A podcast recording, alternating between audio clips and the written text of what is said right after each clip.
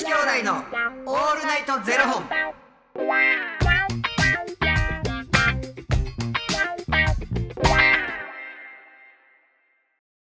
朝の方はおはようございます。お昼の方はこんにちは。そして夜の方はこんばんは。元女子兄弟のオールナイトゼロ本。889本目ですこの番組は FTM タレントのゆきちと若林優馬がお送りするポッドキャスト番組です、はい。FTM とは Female to Male。女性から男性という意味で生まれた時の体と性自認に違和がある。トランスジェンダーを表す言葉の一つです、はい。つまり僕たちは2人とも生まれた時は女性で現在は男性として生活しているトランスジェンダー FTM です、はい。そんな2人合わせてゼロ本の僕たちがお送りする元女子兄弟のオールナイトゼロ本。オールナイト日本ゼロのパーソナリティを目指して毎日ゼロ時から配信しております。はい。ということで本日はですねファニークラウドファンディングよりみーさんのご提供でお送りさせていただきます。みーさんありがとうございます。みーさん、大喜に。ちょっと。なんかちょっとスローモーションや。あのうん、兄さん。どうした？私たち40分窓か、ま、窓階段やで窓階段出ておりました。窓階段びっくりしまししたね。気づいたら。た。40分やってる割に。全然。口回ってへんやん。もう使い果たしてるんですよ。そのための魔女階段ちゃいますいやちゃいます。魔女階段でもうエネルギー使いもうすぎて帰ろう今日。もうね今日帰ろうか。しかももう出てくる出てくる。あのなこうでなでな。いや兄さんこれねこうでね。いやいやほんでな5本立てぐらいやった。もう5本分喋ってるからもうこれ6本目なんですよもそううやな。もう衝撃今1本目っていうのが。っていうね、うん。あれなんです。よでもこの魔女階段してる間に衝撃のニュースが入ってきたんですよね、うん。びっくりした。びっくりしましたよね。俺もなんかな LINE ブー言うたから見たらおうおうえおう。おう。ちょっと教えてください。いや教えてくださいよそんいなやいや兄さん教えてくださいよ。いやそれはもうちょっとあのちょっと休憩するか。ちょっとやめてくださいよ。あのですねうん性別変更に関するビッグニュースが入ってきまして。ビビビ。ビビビッグニュースがね、はい。えー戸籍変更戸籍違う戸籍上性別に必要な手術規定憲法違反で無効静岡火災っていうねまずこのタイトルやったんですよ、うん。でおやおやこれはどういうことかというと、まあ、NHK によると静岡家庭裁判所浜松支部が12日戸籍上の性別を変更するには生殖能力をなくす手術を受ける必要があるとする法律の規定は憲法に違反して無効だとする判断を示し法律で必要とされる手術を受けていなくても戸籍上の性別を変更することを認めましたっていうニュースだったわけですよ。でこれはどういうことかっていうと、まあ、我々トランスジェンダーで、うん戸籍上の性別は私たちはどっちも女性なんですよね今、うん。なんですけど我々が今もうホルモン注射とかもってひげも生えていて、うん。もう男性として生活してるんですけれども、うん。戸籍上の性別を変えようと思うとうん。めっちゃいろんな、えっと、5, ろ5個か5個の、あのー条件をクリアしないといけなくて、その中にうん。生殖能力をなくす手術を受けないといけないっていううん。規定があるんですけど、はい具体的に言うと、まあ、子宮卵巣を取らなきゃいけないっていうことですよね。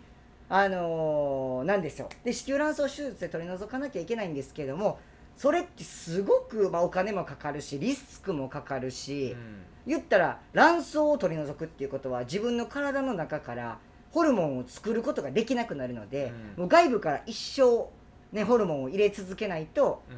それこそ生命の危機に関わってくるっていうこともあってそれってすごくリスクとハードルが伴うんじゃないかっていうのでこれって人権侵害じゃないかっていうことで、本当にこの生殖機能能力をなくす手術って必要なのかっていうことが今あのまさに問われてて。そもそもなんかその生殖能力をなくさないといけないという問題についてなんかいろんなまあ言ったらなぜそうしないといけないかっていうのがあったはずやん、はいはい。だからその子供が、はい。そのいる中でだからはい。結局言うたらもう世間が戸惑うからっていうことやあそうそう。社会うん。混乱してしまうからっていうことで、っていうことだったんですけど、うん。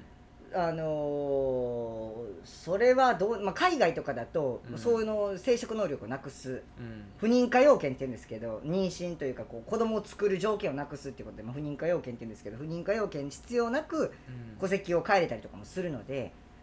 だってその中でな、うん。あの戸籍変わってて妊娠されてる FTM の方とかもはいい。はいらっしゃるでしょ、いらっしゃいますいらっしゃいます、うん。はい、男性としてというか、まあ、あの手術不妊化要件というかその子子宮卵巣をなくす手術はしてなくって、まあ、男性とご結婚とか男性とあのパのパートナーと一緒にお子さん作る方とかもね、うん。FTM の方でもいらっしゃいますし、っうん。ていう中でもう本当にこれっていいのかみたいな話がまさにこう9月末にね行われてて、あの東京都のね家庭裁判所の人が当事者の人たちの意見を聞きますよっていうので今までそんなこと一回もなかったんで、うんこれはすごいことが起こってんなみたいな話をまあこう当事者同士ではこれはちょっと世の中変わるかもしらんなみたいなところでまさに今、だってさ、そのまあ僕らの周りにいるトランスジェンダーの方でもう男性に戸籍を変えられてる。まあ子宮卵巣を取って変えられてる方ってたくさんいるじゃない、でお付き合いさせてもらってる中でなんか別にその体調が悪いだとか、自分がなんかその人といる空間の中でそれを感じたことがうん。あるかないかって言われるとないに近いやん、はいはいはいはい。で僕そのシークレットガイズで活動してた時に、えっと子宮卵巣を摘出してるのが一人しかおらへんかった。はいはいはい。でまあでも確かに毎日活動中毎日一緒にいるから、やっぱホルモン切れっていうのが分かるんですよ、はいはいはいはいはい。で集中力がなくなるとか、ううんうん。んと元気がない、うん。で体調悪いんちゃうってなった時に、やっぱホルモン注射うちに行けてないとかっていうのがあったから、うんうん。まあまあ彼はそのパターンであったとして、でも取ってみないと自分の体調がどうなるかっていうのがわからないっていうのが、もうほんまに怖いやんか。人によってね、うん。全然違いますからねいやっぱり。多分こういう症状が出ると思うけれどっていう中でもっとひどい症状が出るかもしれへんし、それをやらないといけないっていうリスクを抱えながらでもそれをやらないと戸籍上男性として認められないんやったらやらざるを得ないっていうところはもうほんまに気持ち的にはめちゃくちゃしんどいよね。いやそうですよ、うん。なんかこれはねその僕らのまあボスと言ったあれですけども杉山文乃さんがよくおっしゃることですけども、なんかあのー生きるために制度があるのであって制度のために生きてるわけじゃないってよくおっしゃるんですけど、うん。でも本当にそうででもなんか僕らの周りの人とかって今の女性のパートナーと結婚したいからうん。戸籍変えたいとか、うん。そのもちろん中にはもう自分の体に女性の象徴とされるものがうん。あるのが嫌だから取り除きたいっていう方ももちろんいるうん。けれどもそうじゃないパターンの方もいるじゃないですか。うん。今のパートナーと結婚したいからそのためには戸籍変えるしかないから、うん。そのためには子宮卵巣を取るしかないから取るっていう手段を取る方もいますし。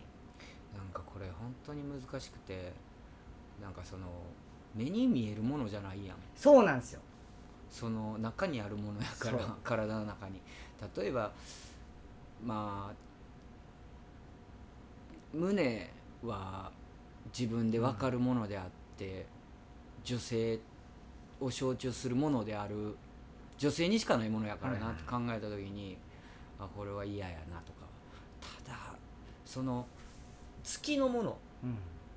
として考えると、もうもうなんか久しくないからうん。わからないけれど男性ホルモンを例えばじゃあ怠ったら戻ってきましたみたいな、ありますあります、うんうん、その瞬間にあまだちゃんと生きてんねやみたいなのはあるんやろうけどなんか外に出てるもんじゃないしな。そうなんですよ。なんか僕の場合はですけど、うん。やっぱりその結城さんのおっしゃる通り、まあ、胸とか、うん。あとは本当に月のもの、まあ、生理が、うん。苦痛でしょうがなかったので、うん。胸取っちゃって男性ホルモン打って生理さえ止まってればうん。別に子宮卵巣って見えないし、あ今日もあるなとか、うん。まあたまになんかちょっとうズキズキとね。うみたいなあるありますけどあここにおるんやなおるんやなっていうのはありますすけどもう目に見えるわけじゃないから、うん別になんだろう。そんなに毎日もう気になるみたいなことは正直ないんうん。で、いやだから僕もめっちゃねその戸籍は変えようと思いますけどやっぱ子宮卵巣を取る手術を受けるっていうことを考えるとやっぱりちょっと足踏みするなみたいなのがありましたけど、うん。難しいね。うんそうなんですよ、まあお金と、まあ、目に見えないこの臓器をほ果たして本当に取り除くことが本当に正解なんかなみたいなのをずっと考えて、ずっとそのまま、まあ、社会的にまあ男性として生活できてるしっていうのもあるんですけど、本当なんか交換できたらいいのにななもうそれ、ね。私のあげるからあなたの手でよっつって、ね。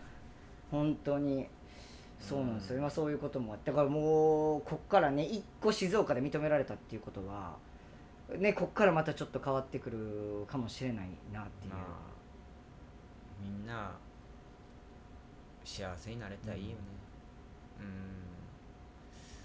で本当にねその別に取らなくても帰れますよってなっても取りたい人は取ればいいし。だって別にうん戸籍変更してからも別に手術は受けれるわけでしょ、なんかそうなうん。認められるとね。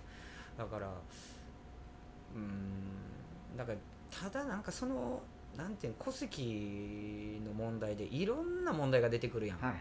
例えばだからその結婚もそうやし、じゃあ結婚した下でなんかパートナーにだけこう与えパートナーシップ、はい。